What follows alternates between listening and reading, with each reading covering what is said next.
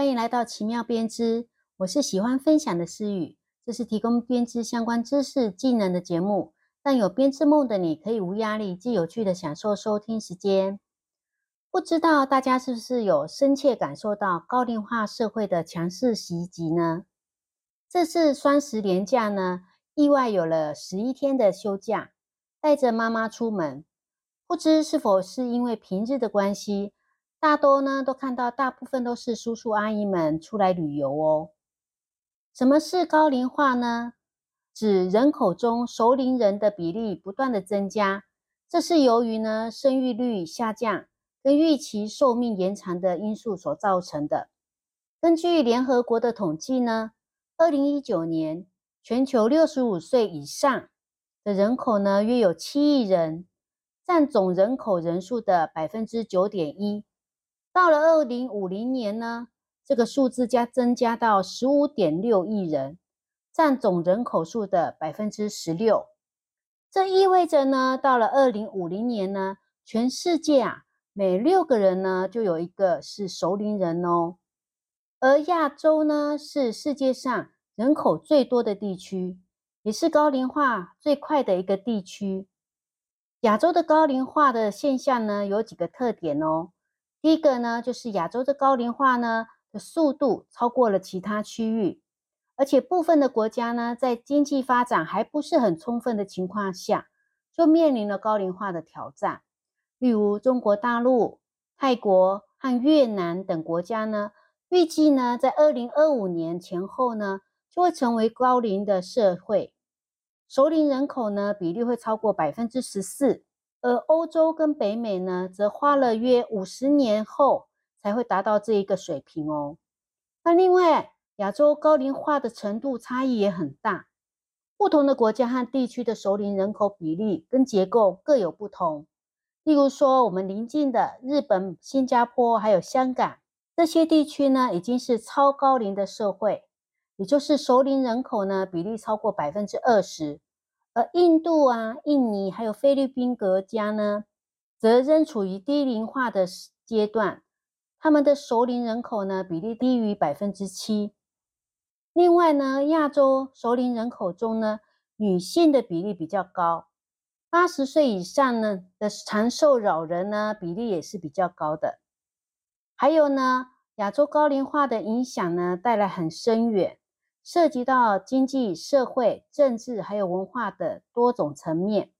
那看完了亚洲，来看看我们台湾吧。台湾呢，目前也是亚洲高龄化最严重的国家之一。根据国家发展委员会的统计，台湾呢，在二零一八年呢，已经超过百分之十四的人口年龄超过了六十五岁，成为了高龄社会。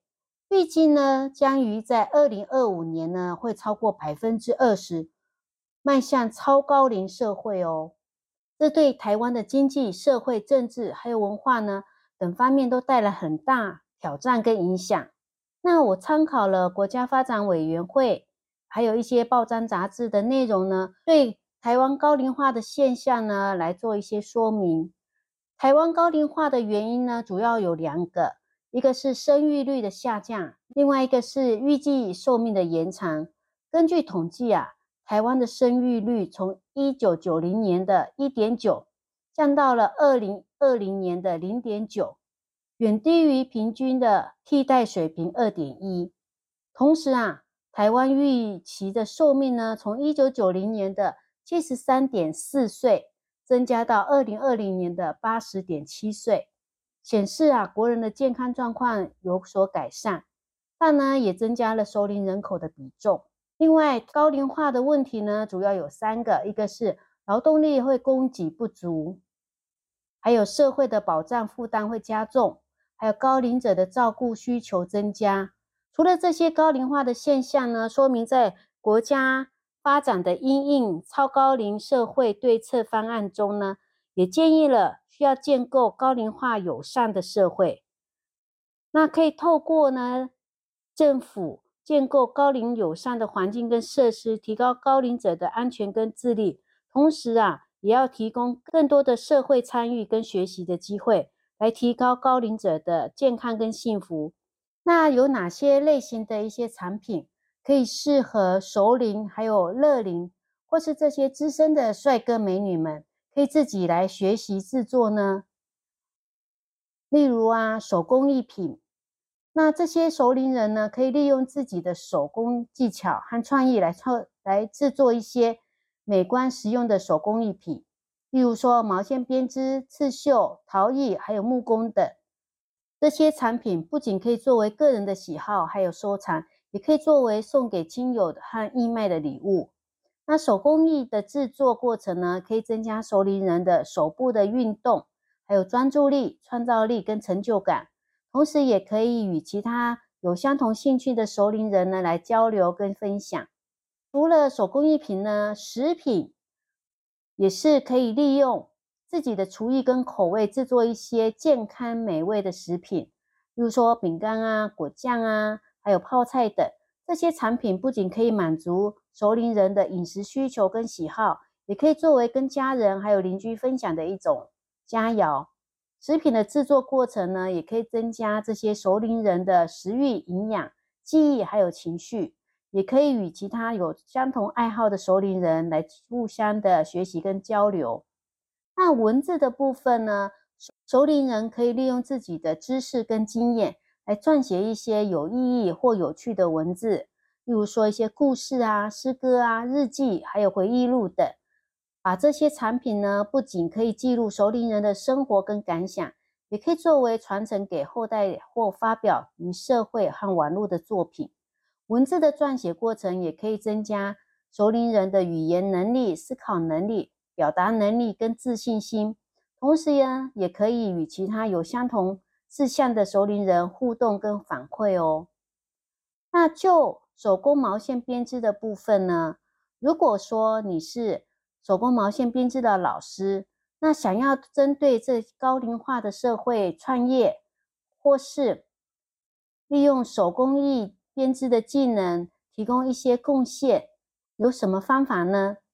首先，高龄化社会意味着熟龄人口的比例还有需求都在增加，因此呢，手工毛线编织的老师可以考虑开发适合熟龄人使用或喜爱的产品。例如说，保暖的围巾、帽子、手套，还有毯子，或是具有纪念价值跟情感价值的一些礼物。例如说啊，做相框、抱枕，还有玩偶，这些产品呢，都可以用手工毛线编织的技巧跟特色，来创造出不同的花样，还有颜色跟质感，来吸引这些熟龄人的注意跟喜好。那熟龄化的社会呢，也意味着。熟龄人更有更多的休闲时间和学习的需求，所以手工编织的老师呢，也可以考虑开设适合熟龄人参与的一些教学课程或活动。例如说，我们可以教授一些基础的编织技巧，分享不同的编织素材跟作品，组织交流跟展示的机会。那这些教学的课程跟活动呢，可以帮助熟龄人增加知识跟技能。提升自信心跟成就感，同时呢，也会增加社交跟娱乐，还有改善了生活品质。那这个时候高龄化的社会，也意味着熟龄人有更多的社会贡献跟责任。因此啊，毛线编织的老师呢，也可以考虑与社会福利机构还有公益团体合作，利用手工编织的产品跟技能来帮助有需要的人群。例如说，可以捐赠温暖的毛衣给贫困的儿童，或是教导一些残障的妇女学习手工技能，或是参与一些废弃物品的再利用的设计。这些合作呢，可以让首领人感受到自己的价值跟影响力，同时呢，也可以传递出正面跟积极的讯息哦。编织呢，它是一个很适合所有人的一个有益的活动。大家可以听听之前的呃 p a d k a s 的节目，有介绍一些它的好处。对熟龄人呢，更是最适合的一个手工艺了，